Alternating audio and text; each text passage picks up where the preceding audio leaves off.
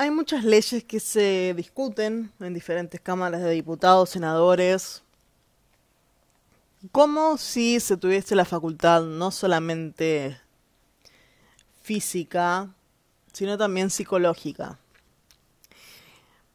Te voy a dar dos leyes que se están debatiendo en este momento en dos países diferentes, en momentos totalmente diferentes.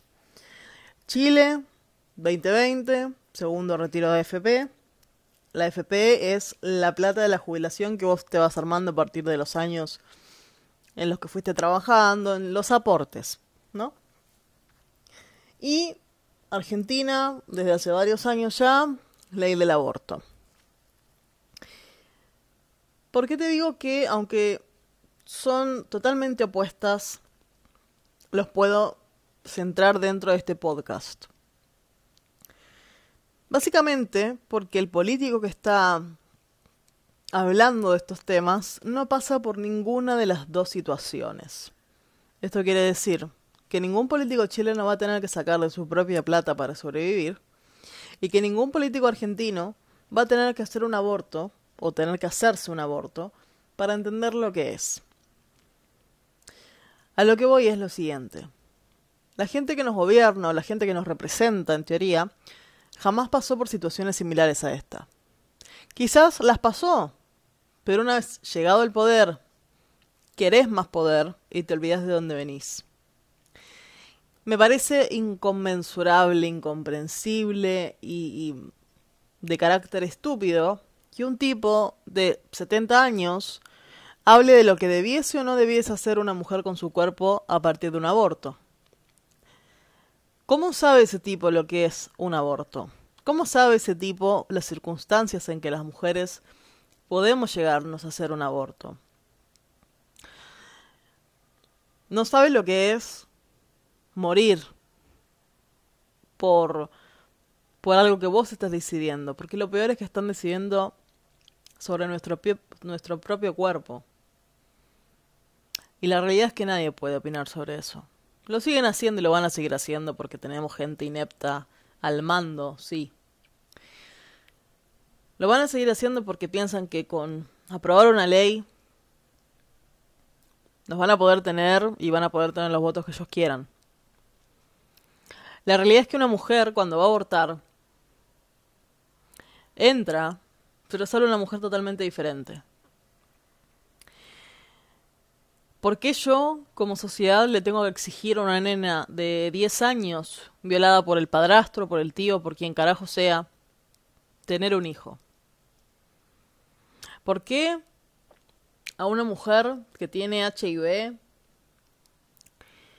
le voy a hacer padecer un embarazo en donde las probabilidades de que el hijo tenga VIH son altas? ¿Por qué eh, una mujer que se encuentra que tiene, no sé, cáncer o algún tipo de enfermedad que sea muy complicada le tengo que hacer padecer quizás hasta la pérdida de un bebé o un aborto voluntario, involuntario, porque hay una ley más allá, que es la ley religiosa, que no nos permite hacernos un aborto. Pero ¿quién carajo son? ¿De dónde salieron? Ustedes no saben el trauma. Y por más que estés decidida a cagar a hacerte un aborto, después es como que te queda un vacío adentro. No solamente a nivel uterino, sino a nivel psicológico y emocional. Obviamente que el aborto no tiene que ser para todas y todes como hacen en Argentina.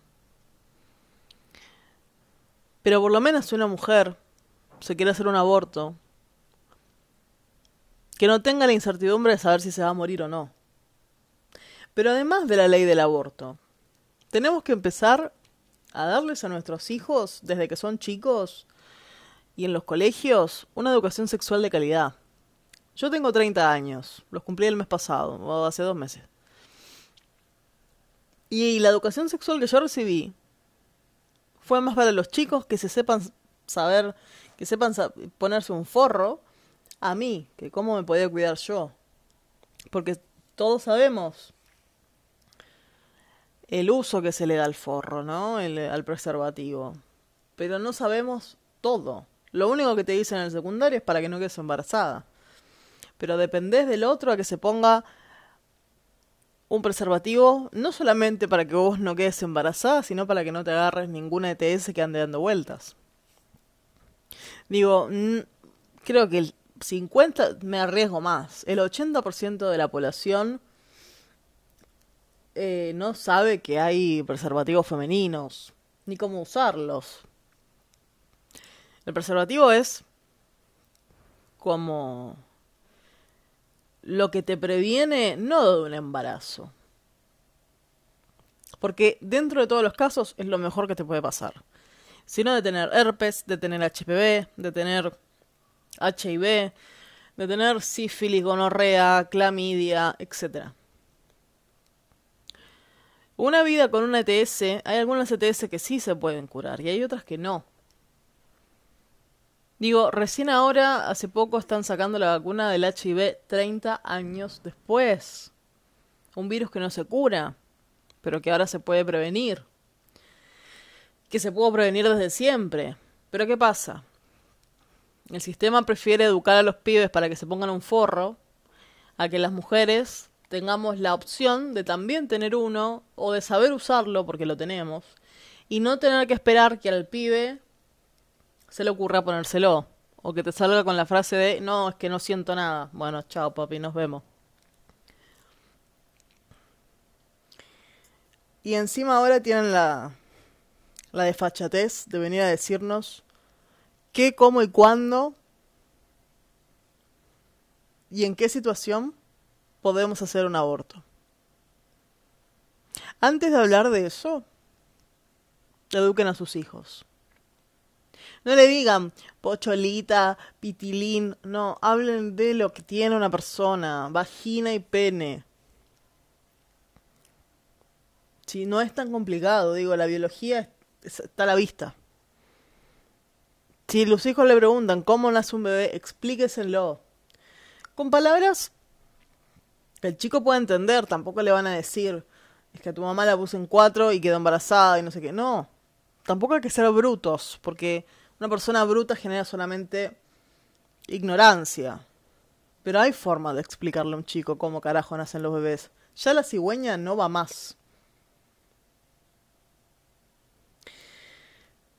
Es tan necesario plantear antes del aborto, antes de una ley del aborto, tantas otras cosas además, o a la par. Queremos la ley del aborto, pero también queremos una educación sexual integral y de calidad. También queremos una ley de adopción para esas personas que quizás no se pudieron hacer un aborto pero no quieren tener esos hijos y no los quieren criar o no pueden criarlos. Una ley de adopción en donde todos tengamos las mismas posibilidades. Yo soy adoptada. ¿Yo podría haber sido un aborto? Sí, tranquilamente. Pero en los años 90, el aborto era algo escondido y te podías morir por un aborto, como ahora. Pero era peor porque mi mamá era pobre, pobre de pobre de vivir en la calle con 10 hijos, y no le daba para hacerse un aborto, y no le daba para pagarle a alguien.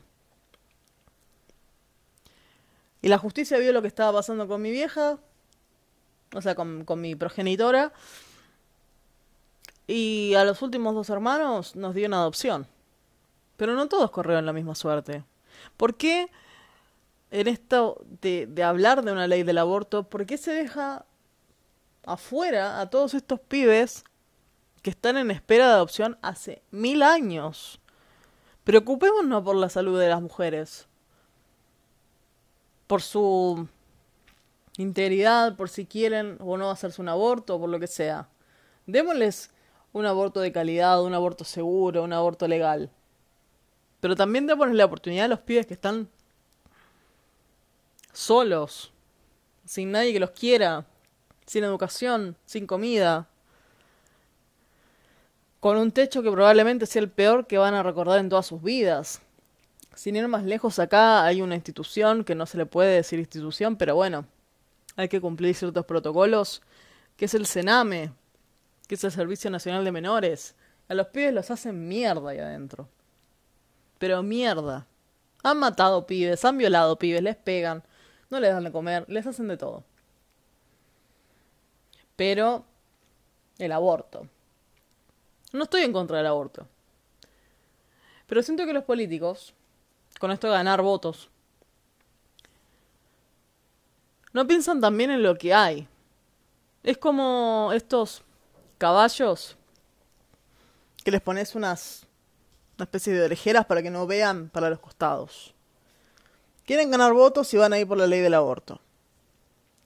Diferente sería si fueran por la ley de adopción también. Pueden hacer varias cosas a la vez, señores. Les pagamos 200 mil pesos al mes, o incluso más. Y pueden hacer varias acciones porque no trabajan casi en todo el año. Se juntan cada dos o tres veces en el año, más o menos, para hacer alguna ley pelotuda y se van a dormir a sus casas. Lo mismo pasa acá en Chile. Gente rica, gente recibiendo, ¿qué? 5 millones de pesos al año, 2 millones de pesos al mes, todo esto chileno, ¿no? Hablando de, del retiro de la FP como si ellos tuviesen necesidad de sacarlo, como si no supiesen que Chile nos vendió muchos años que estaban bien económicamente y sin embargo la gente se caga de hambre, la gente necesita la plata pero no, vamos a estirar los plazos, vamos a hacerlo en dos partes, que sea un autopréstamo, basta. Es tan fácil como decir basta. O sea, los políticos que nos están representando o las personas que dicen representarnos, aparte de ineptos, son nefastos. ¿Y por qué son nefastos? Básicamente por eso, porque no son de mirar al costado.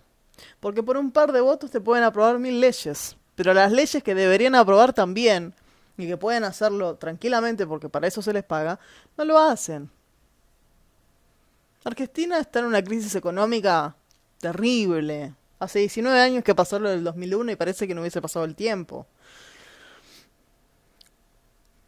Pero esos políticos no van a tener necesidad de dar en adopción a un hijo. Las políticas no van a tener una necesidad de hacerse un aborto y morir en el intento no pasan por esas cosas. Sobre todo cuando están en el poder. Y lo peor es que hay muchos que me dicen, pero ¿a quién querés que vote? Si son todos los mismos. No, no son todos los mismos. Lo que pasa es que vos ves una cara nueva y querés seguir con el mismo que te caga, que te, te viola y que te hace mierda todos los días. Seamos responsables también de lo que decimos. Hay gente nueva, hay gente que tiene ideas nuevas pero ¿qué hacemos? Votamos el mismo tipo de mierda de siempre, de 70 años, que no tiene una idea nueva, que sigue siendo, no sé, un misógino, un hijo de mil puta. En vez de votar un pibe que, o una piba que quizás tiene ideas nuevas, que pueden cambiar el país, que pueden sacarlo adelante. Como estamos en este momento, hablo de Chile y de Argentina porque son el lugar donde me crié y el lugar donde estoy viviendo ahora ¿Somos mediocres y somos nefastos los ciudadanos? ¿Y nos merecemos lo que nos pasa? Porque votamos siempre a los mismos. ¿Te molesta que hace 5, 6, 10 años esté haciendo una ley del aborto para que se apruebe? Bueno, te, digo una cosa, te cuento algo. Quizás pasen 5 años más para que la aprueben. Y no porque no tengan la facultad necesaria como para aprobar una ley, poner tres o cuatro firmas y listo. Porque en diciembre o en octubre siempre hay alguna elección pedorra que se inventan. Y necesitan los votos.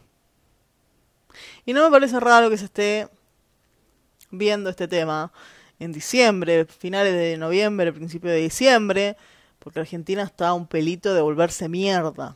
Otra vez. Y en Chile lo van a tener que aprobar, quieran o no, el 10% porque ya dieron una muestra, muy vaga igualmente para mí, de lo que puede hacer el pueblo chileno cuando está enojado y cansado y molesto. ¿Y por qué digo una muestra vaga? Porque les dieron lo que querían, entre paréntesis, o sea, perdón, entre comillas, que no les dieron un carajo, pero ellos creen que sí. Y se fueron a trabajar todos otra vez para el señor Piñera y sus amigotes. Una lucha se mantiene en el tiempo. Vos me vas a decir, pero Florencia, eso es insostenible. Bueno, pero el cambio nace de eso. Las guerras, las revoluciones, todo eso no duraban un mes, dos, tres, cuatro, duraban años. Entonces, cuando vayan a votar la próxima vez, en el momento que les toque votar, voten con conciencia, voten por todo lo que les hicieran pasar. Voten por todo lo que puede llegar a venir. No voten por el partidismo, no voten por el facilismo tampoco. Tengo 10 hijos, me lo van a cuidar, listo, los voto. No te creas todo lo que te dicen. Que dejen de hablar de cosas que no saben que dejen de eh, opinar e intentar decidir ellos mismos también sobre nuestros cuerpos, como mujeres en este caso. Y que intenten dejar de entender o hacerse lo que entienden con el tema de la necesidad de la gente, en el caso de Chile con, con sus propios aportes. Basta de políticos de mierda, basta. Lamentablemente la gente no es capaz de reunirse y decir, ok, veamos quién está, veamos quiénes son los más idóneos, veamos si hay gente nueva, veamos, intentemos, apostemos. No siempre va a salir bien, pero no va a salir peor de lo que está. Chao chicos.